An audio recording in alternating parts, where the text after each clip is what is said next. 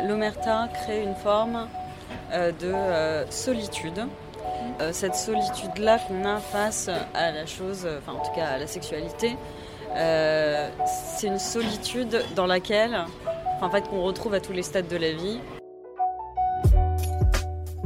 À l'heure où sort cet épisode, nous vivons actuellement une période de confinement, un moment qui peut générer beaucoup de stress et de tension mais qui peut également être l'occasion pour les couples et jeunes parents de se redécouvrir un peu, de partager et de communiquer sur la vie de famille qui défile souvent en temps normal à grande vitesse.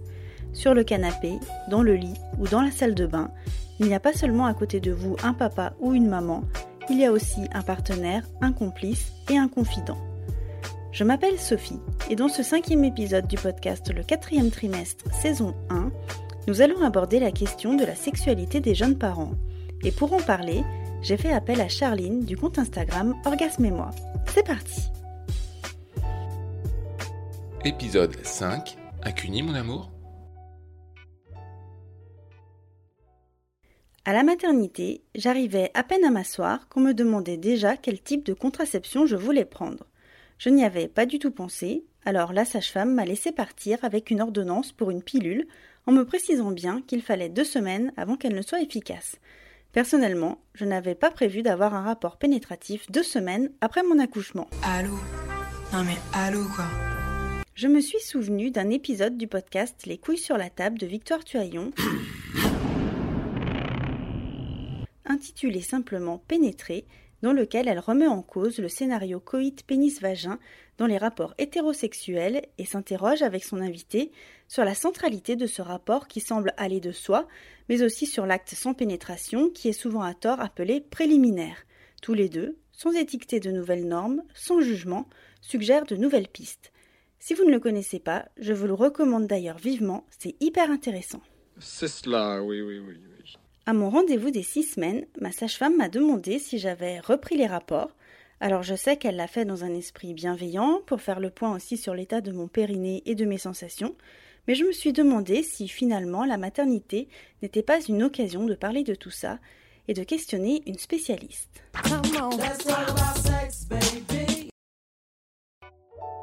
Charline a créé le compte Instagram Orgasme et moi il y a désormais un peu plus d'un an et compte aujourd'hui plus de 126 000 abonnés. Chaque semaine, elle aborde des thématiques différentes, allant des rapports pendant les règles au massage périnéal en passant par l'utilisation des sextoys, le tout dans la bienveillance et l'inclusion.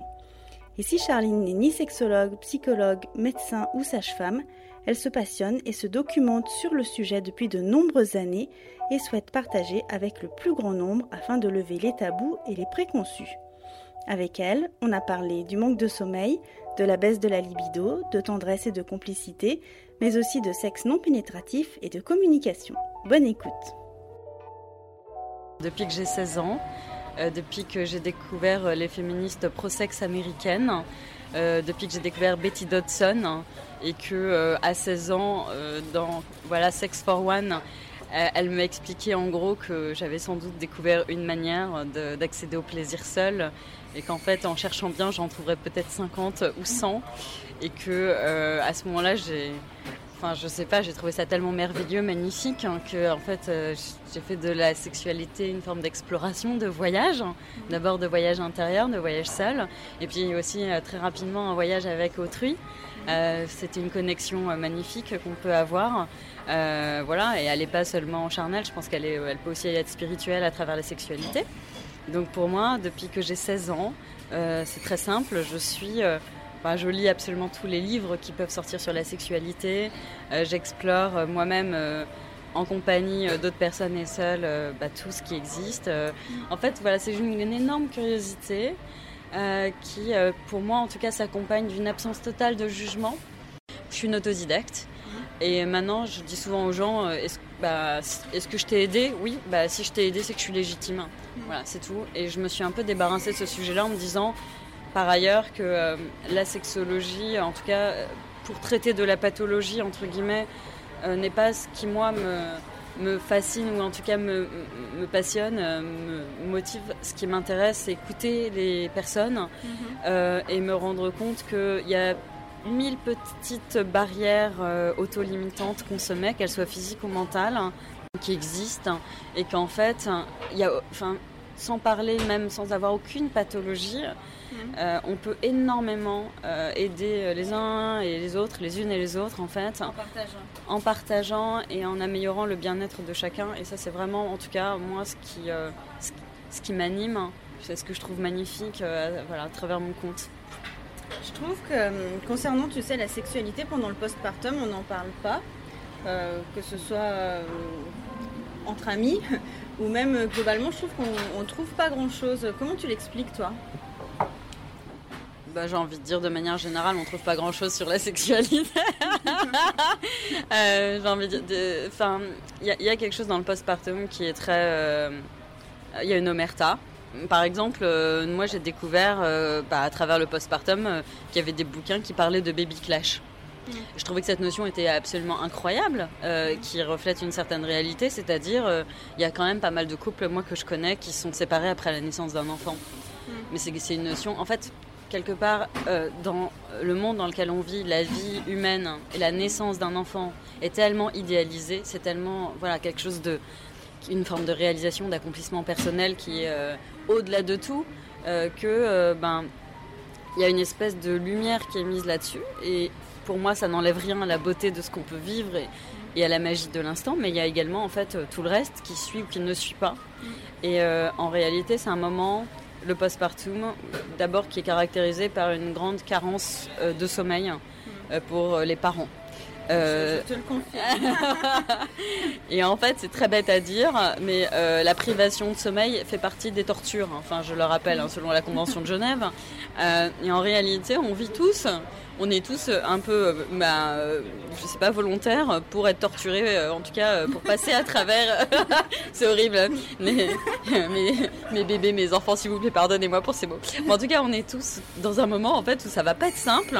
Euh, parce que euh, pour arriver à s'aligner de nouveau euh, quand en fait les heures de sommeil qu'on a sur une semaine comptent sur les doigts des mains, eh ben c'est pas simple. Hmm. C'est pas simple pour aucun des deux parents. et en fait ça s'accompagne ben, de ben, on a du mal à, à garder son calme hein.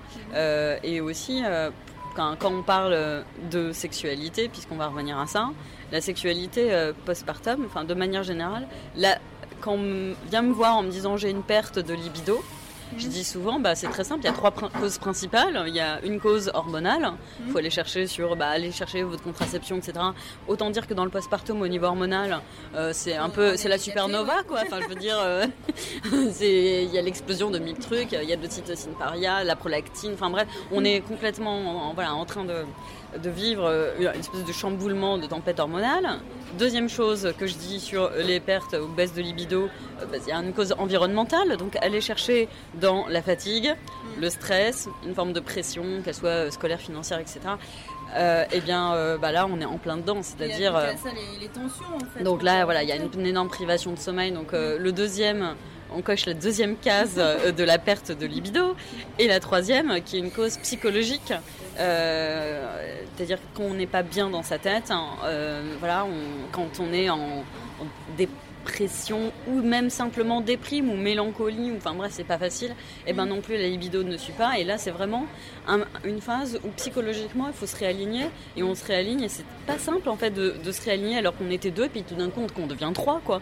Donc, en fait, faut euh, la place pour tout le monde. voilà.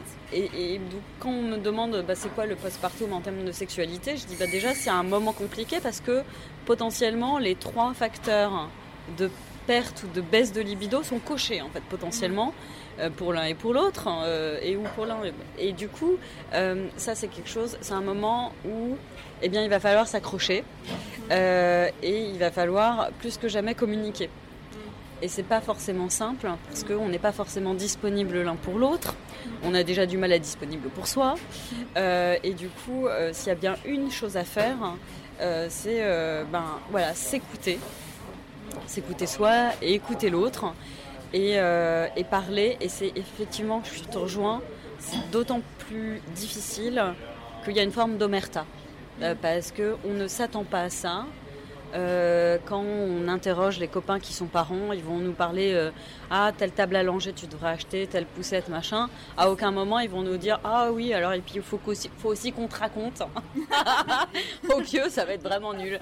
Ou alors au pieu ça va vraiment être tordu pendant quelques temps. Enfin voilà c'est pas mm. comme ça qu'on nous présente la parentalité. C'est une sorte de pression en fait. Alors du coup on se dit ah bah tiens, euh, c'est pas simple. Hein. Et euh, bah putain, euh, on doit vraiment être des gros, des gros, vraiment des gros nuls, hein, parce que ça a l'air tellement simple chez les autres, et nous, on est vraiment tellement en galère. C'est-à-dire, en fait, l'omerta. exactement ça, ouais. Ouais, l'omerta crée une forme de solitude. Mm. Et moi, je le, je le, dis souvent, cette solitude-là qu'on a face à la chose, enfin en tout cas à la sexualité, euh, c'est une solitude dans laquelle, en fait, qu'on retrouve à tous les stades de la vie, en tout cas. Mhm. Euh, moi, je trouve, et ça, c'est un peu ce que je dis sur le compte, hein, euh, ces gamins qui viennent me voir à longueur de journée pour me poser des questions qui ne peuvent pas poser à leurs parents, qui ne peuvent pas parfois poser à leurs camarades, mhm. d'enfants seuls, d'enfants ados, de jeunes adultes seuls avec ces problèmes sexuels.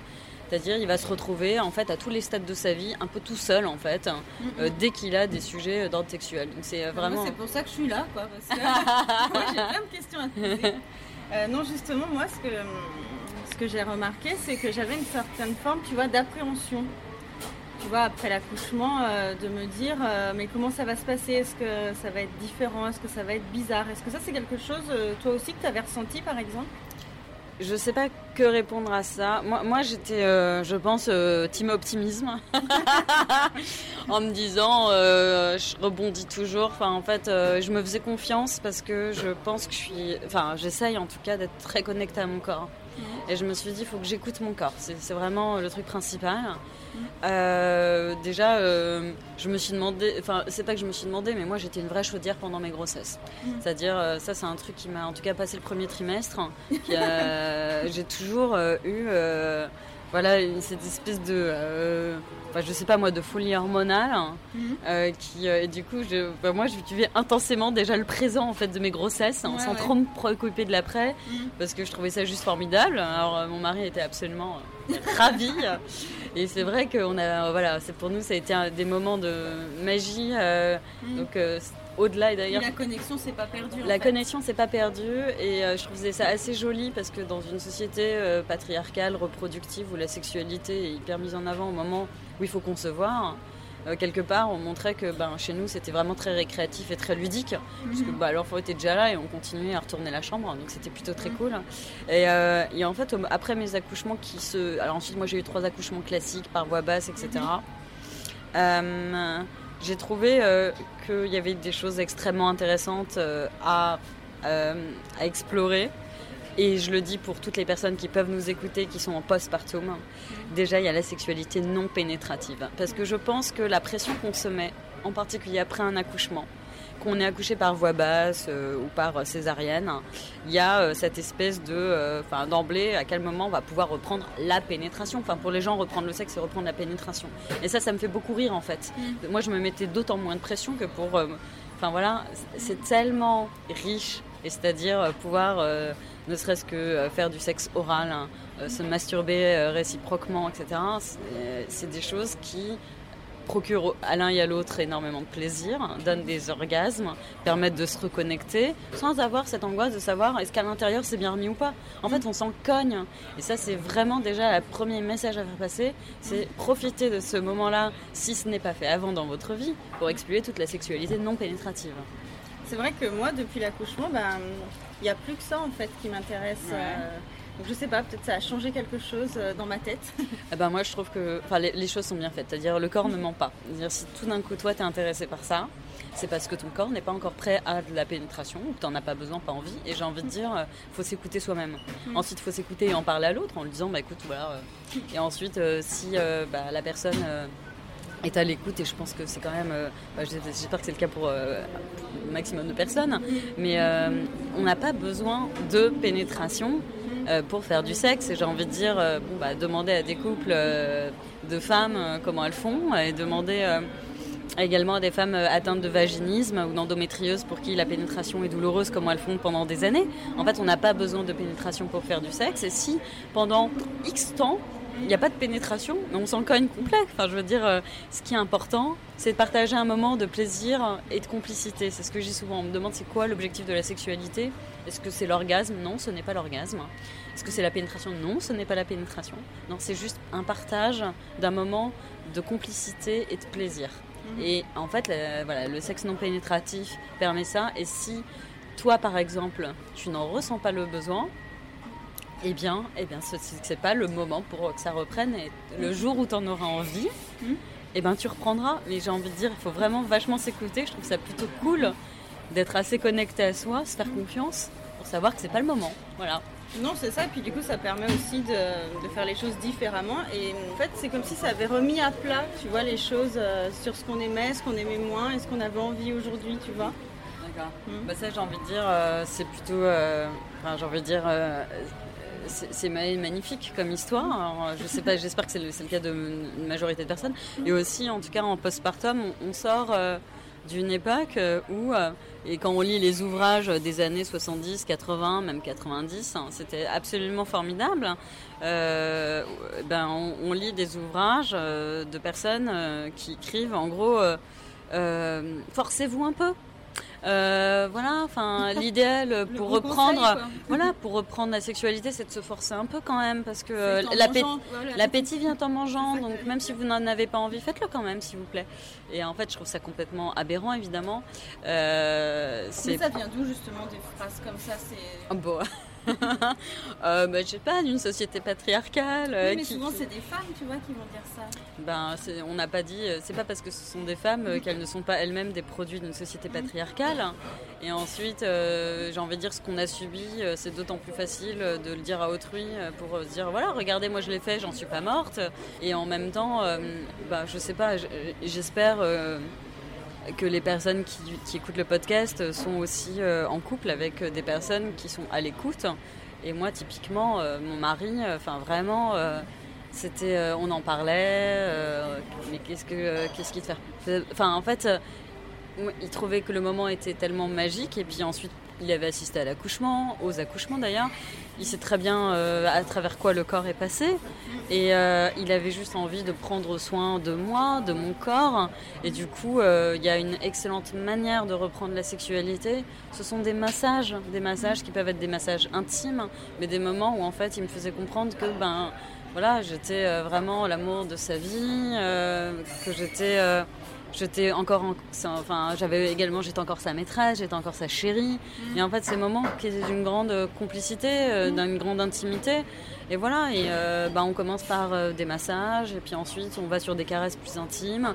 Et pas forcément et la pénétration on s'en cogne. Mais en fait ce qui était important c'était euh, voilà de se si j'en avais envie, euh, bah voilà, c'était aussi un moment euh, où, pour moi, où euh, je pouvais, euh, il était concentré en tout cas euh, pour prendre soin de mon corps, qui était passé par quelque chose qui, honnêtement, enfin, c'est l'Everest, quoi. Mais moi, j'ai toujours un big up à toutes les mamans, quoi, toutes les, enfin, toutes les personnes qui ont accouché. C'est quand même, honnêtement, un sacré moment, quoi, euh, cet Ouais, accouchement. challenge. C'est un challenge, c'est pas du tout. euh, voilà, et du coup, je trouvais ça assez chouette euh, qu'il soit plutôt euh, voilà, un worshipping euh, tu- de- de- de- du, du corps euh, qui avait traversé. euh, voilà.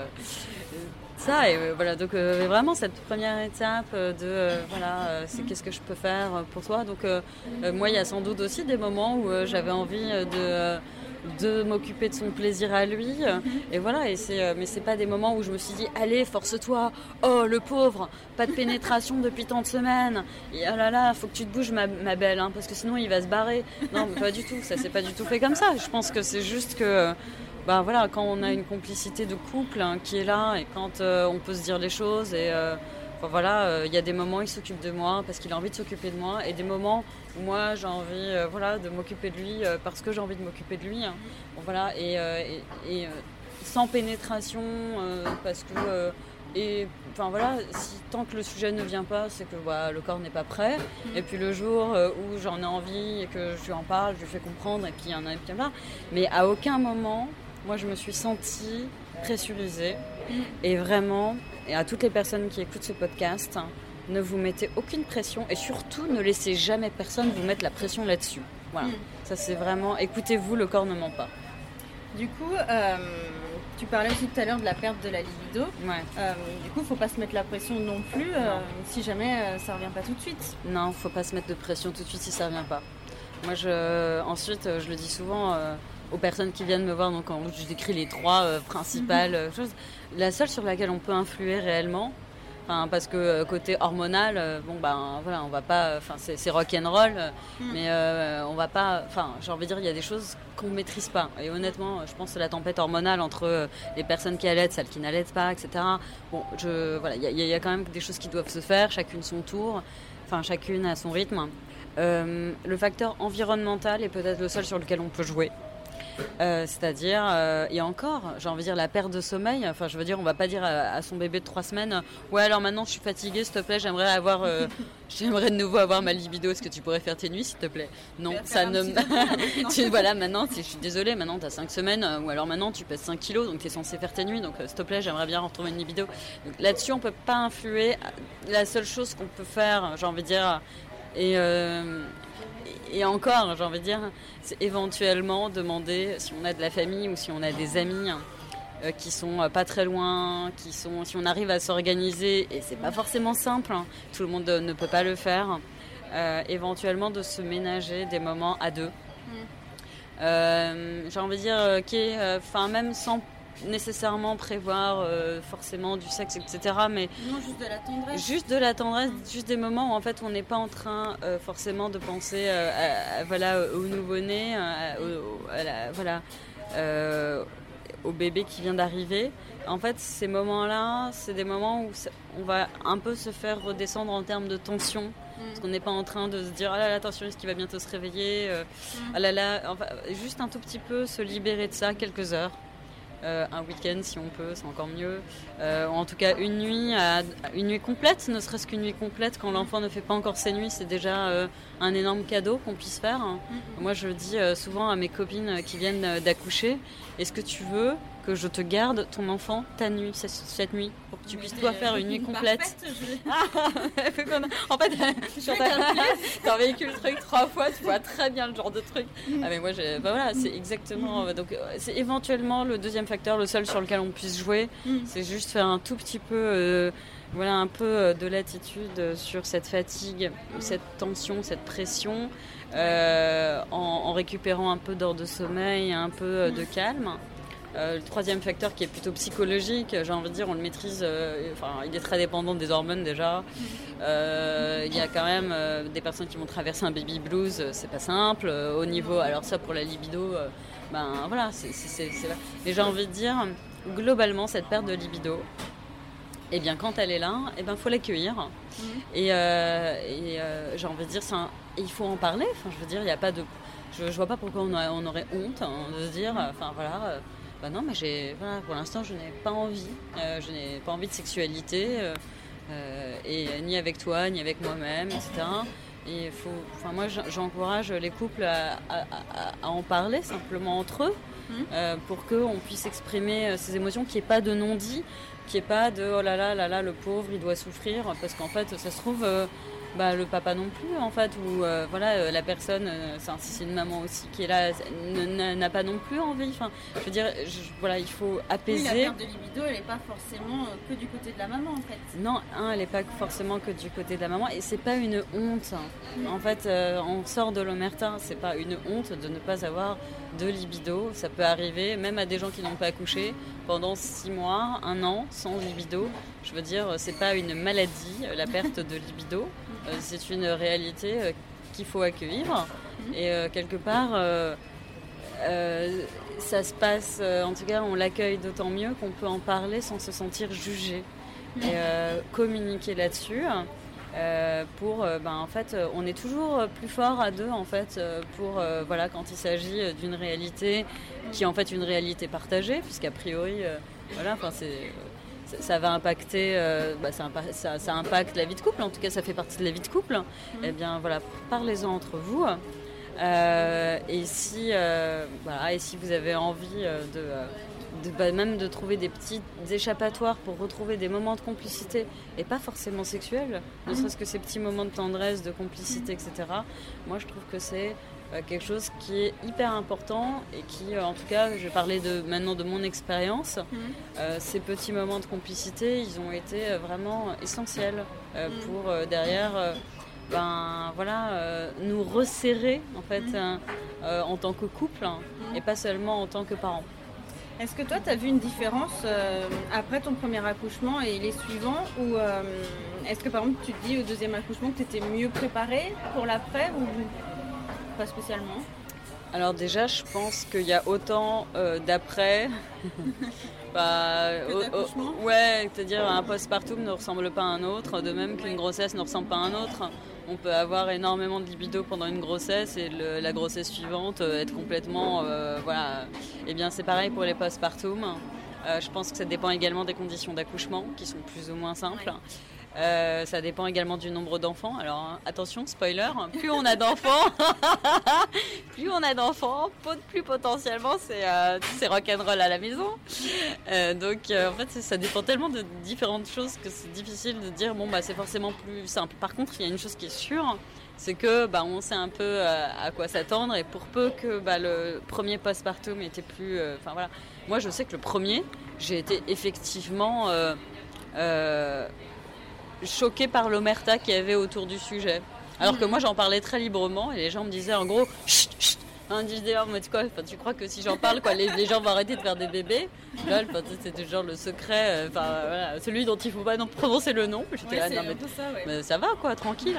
Et puis moi j'avais aucun problème pour dire que honnêtement le couple, eh ben, il se prend une grosse claque quoi. Enfin je veux dire, euh, quand on est bien depuis, euh, depuis des années à deux, et puis tout d'un coup, il faut se reconstruire à trois. Mais qui a dit que c'était, c'était trop facile, fingers in the nose? Bah non, même les couples les plus complices, etc., bah, traversent cette phase-là. Ensuite, moi, je trouve toujours que c'est une force. C'est-à-dire, les gens me disent Oh là là, mes pauvres et tout, c'est trop la galère. Je suis non, mais arrête. Dire, bah, heureusement qu'en fait, qu'il y a des phases où c'est difficile euh, pour, euh, bah, quelque part, euh, ça nous amène à travailler le sujet. Dire, moi, j'ai trouvé ça toujours, faut voir les choses comme les difficultés comme des opportunités. Moi, cette, ce moment où je me suis dit oh oh là là, mais c'est voilà comment euh, bah, comment euh, le couple va, va évoluer quoi. Est-ce que c'est vraiment cette personne-là euh, que j'ai choisie C'est enfin honnêtement, moi j'ai remis en cause plein de choses après mon premier accouchement et on s'est pas laissé démonter quoi. On en a très ouvertement parlé entre nous, y compris bah voilà, du chamboulement qu'il y avait dans notre vie de couple. Et on a bossé, enfin, j'ai envie de dire, euh, on s'est vraiment euh, mis à beaucoup communiquer, on s'est aménagé des moments à deux euh, pour euh, travailler notre couple en se disant mais rien n'est acquis. C'est pas parce que ça y est on est parents que du coup bah, bah genre euh, bah voilà on aura, on aura toujours une espèce de lien ou de ciment qui va nous lier euh, pour toujours et du coup on n'a pas besoin de travailler le reste. Au contraire parce que bah, ça peut être difficile après un accouchement de retrouver une forme de complicité. Je parle pas forcément complicité sexuelle mais même de complicité tout court, quoi, d'équilibre de couple. Moi on a vachement travaillé cette, cette voilà et parce qu'on avait énormément travaillé euh, et qu'on avait vraiment retrouvé, enfin le couple a retrouvé euh, une deuxième jeunesse, complicité. Moi je me souviens quand j'ai arrêté d'allaiter la première, euh, j'ai allaité huit mois je pense la première. Mhm. on a confié, on l'a confié à la famille, on s'est barré faire un festival de musique, on était plutôt des fêtards avec mon mari. Mhm. Et on a fait les gros fous, mais comme quand on avait 15 ans, on se couchait un pas d'heure. T'avais quel âge toi? Moi j'avais 27 ans, j'ai rien à 27. Euh, et, on est revenu de là, mais comme deux amoureux, comme des petits euh, amoureux euh, ébouriffés, enfin voilà, fous amoureux l'un de l'autre. L'adolescence. résultat des courses, voilà, bah, la deuxième, enfin, elles ont 18 mois d'écart, mes filles aînées, donc tu vois, autant dire que cette complicité est retrouvée. Et du coup, parce qu'on avait pris le temps de vraiment travailler ça, en tout cas, on s'est senti très fort. Euh, mais aussi parce que voilà, on a accueilli la difficulté euh, en ne se mettant pas la tête euh, sous le sable, en se disant bon, il y a des problèmes, mais n'en parlons pas parce qu'il vaut mieux, enfin voilà, il vaut mieux ne pas parler des problèmes et parler de ce qui va bien. Non, bah, j'ai envie de dire, s'il y a un problème à un moment dans le couple, en tout cas si, si on se sent s'éloigner, et si on a l'impression que c'est plus difficile qu'on ne le pense, Spoiler, ça va être plus difficile que vous le pensez. Euh, et, et, et, moi, j'ai voilà, et s'il y a une omerta globale sur le sujet autour de vous, ben sachez juste que, enfin, j'ai envie de dire, les gens sont très forts pour faire les autruches. Et, et, il faut dire les choses pour pouvoir, il faut pouvoir accueillir ce qui ne va pas, en parler pour pouvoir avancer. Et pour moi, c'est voilà, peut-être euh, la grande force de mon couple et j'en suis très fière. C'est notre communication et aussi sur le fait que euh, je pense qu'on a toutes les, tous les deux euh, une grande intégrité, honnêteté intellectuelle pour pas se mentir ni à soi ni à l'autre. Alors quand ça a été rock'n'roll après la première, on s'est dit ah non mais il y a un truc à faire là. Et du coup, ça, voilà, ça, ça nous a pour répondre à ta question, ça nous a aidé pour les suivants parce que bah, on avait pris pas mal le temps de travailler notre couple hein, et toutes les dimensions du couple, donc aussi sexuelles. Après la première, de se dire plein de choses. Et puis du coup, ça vous a pas fait peur puisqu'il y a eu une deuxième euh, ouais, 18 mois après. Donc, ah ouais, euh. non, mais c'est-à-dire, euh, en fait, on s'est, on s'est senti tellement fort de cette communication plus, plus, plus, de pouvoir tous dire qu'il n'y ait pas de ouais, enfin, qu'il n'y ait pas de, je sais pas comment dire ça, pas de honte, pas de, euh, de pas, de non-dit. Euh, ouais, pour moi, cette communication, elle était tellement ouf. Et ouais, on s'est senti tellement fort au point bah, de, voilà, de, entre guillemets, euh, de, de, faire en sorte qu'on savait qu'il y avait potentiellement un autre bébé qui pouvait arriver. Alors effectivement, mm. voilà, la grande avait 9 mois quand la deuxième a été conçue. Et puis euh, derrière, euh, voilà, euh, encore 22 mois plus tard, un autre, un petit troisième. Donc voilà, aujourd'hui une famille nombreuse et toujours cette communication où on peut parler. Et c'est des enfants assez rapprochés quand même. Ouais, en 3 ans et 4 mois, c'était fait, voilà. Donc trois enfants très rapprochés. Et, mais toujours cette communication, c'est-à-dire pour moi aussi, dire le postpartum, il faut juste aussi relativiser en disant bah, c'est à ce moment-là en fait qu'il y a une phase aiguë qui va apparaître. Mmh mais dans la sexualité des jeunes parents, et de manière générale dans la sexualité des parents, en fait, il euh, n'y a, pas que cette phase-là, en fait, euh, qui, euh, qui va être des phases d'omerta. Par exemple, je pense qu'il serait bien de parler de ce que peut être une crise de la trentaine ou de la quarantaine, hein, mhm. sur ce que ça va impliquer comme sexualité pour, pour les parents, etc. En fait, voilà, moi, je il y a, s'il y a une chose en fait à tirer de ce postpartum, c'est que pour la première fois, ce qui était genre évident parce que euh, cuicui, euh, petits oiseaux sur la branche, euh, voilà, on s'est dragué, on s'est rencontré sur une appli via des copains, tout a été tout simple. Pour la première fois, il peut y avoir en fait un grain de sable mm. dans la machine. Et en fait, ce grain de sable, eh ben, potentiellement, c'est le premier de, en réalité, bah, d'autres qui vont arriver parce que c'est la première fois qu'il y a un événement de vie significatif qui fait que bah, à ce moment-là, il y a, des questions qui vont se poser ou en tout cas la machine. Voilà. Et en fait, plutôt que de se dire oh là là, bah, la machine est cassée. Euh, vaut, mieux jeter le bébé avec l'eau du bain. Il y a pas mal de couples qui se séparent à ce moment-là. Mm. Le baby clash, il fait quand même des ravages. Et eh ben moi, j'invite tout le monde en fait à se dire c'est une chance et une opportunité mm. pour travailler euh, la communication dans mon couple pour pouvoir dire des choses qui même peut-être dataient d'avant en réalité, mhm. des histoires passées dans lesquelles, avec lesquelles on arrive en fait, on se met en couple, etc. et qui vont pas ressortir et qui vont attendre ce moment de grande carence en termes de mhm. sommeil, de grande fatigue, de grande nervosité. Il y a des choses qui vont apparaître mhm. qui n'apparaissent pas avant et qui sont pas forcément d'ordre sexuel et qui vont apparaître à ce moment-là, mettre ça à part, à plat et puis en termes de sexualité, utiliser ce moment où la communication, bah, en fait, doit être mise en avant et euh, travaillée pour également pouvoir s'exprimer de point de vue, euh, bah, voilà, en termes euh, de ce dont on a envie, de ce dont on n'a pas envie, explorer la sexualité non pénétrative, mm. plus, plus, plus. et voilà, ce serait voilà mes recommandations. Un très grand merci à Charline d'avoir accepté de répondre à mes questions et aussi pour sa bienveillance et son humour. La semaine prochaine, nous parlerons du rapport que nous entretenons avec notre corps transformé pendant la grossesse et très différent après l'accouchement avec Virginie du blog Ma Brace Family. Et rendez-vous donc mercredi prochain à midi pour le sixième épisode. Vous pouvez également toujours retrouver la série de podcasts Le quatrième trimestre sur Apple Podcast, Deezer, Spotify et SoundCloud. N'hésitez pas à vous abonner, à partager et à commenter. Et aussi, n'oubliez pas de vous abonner à la page Instagram Le quatrième trimestre. Le lien se trouve dans la barre d'infos. À la semaine prochaine.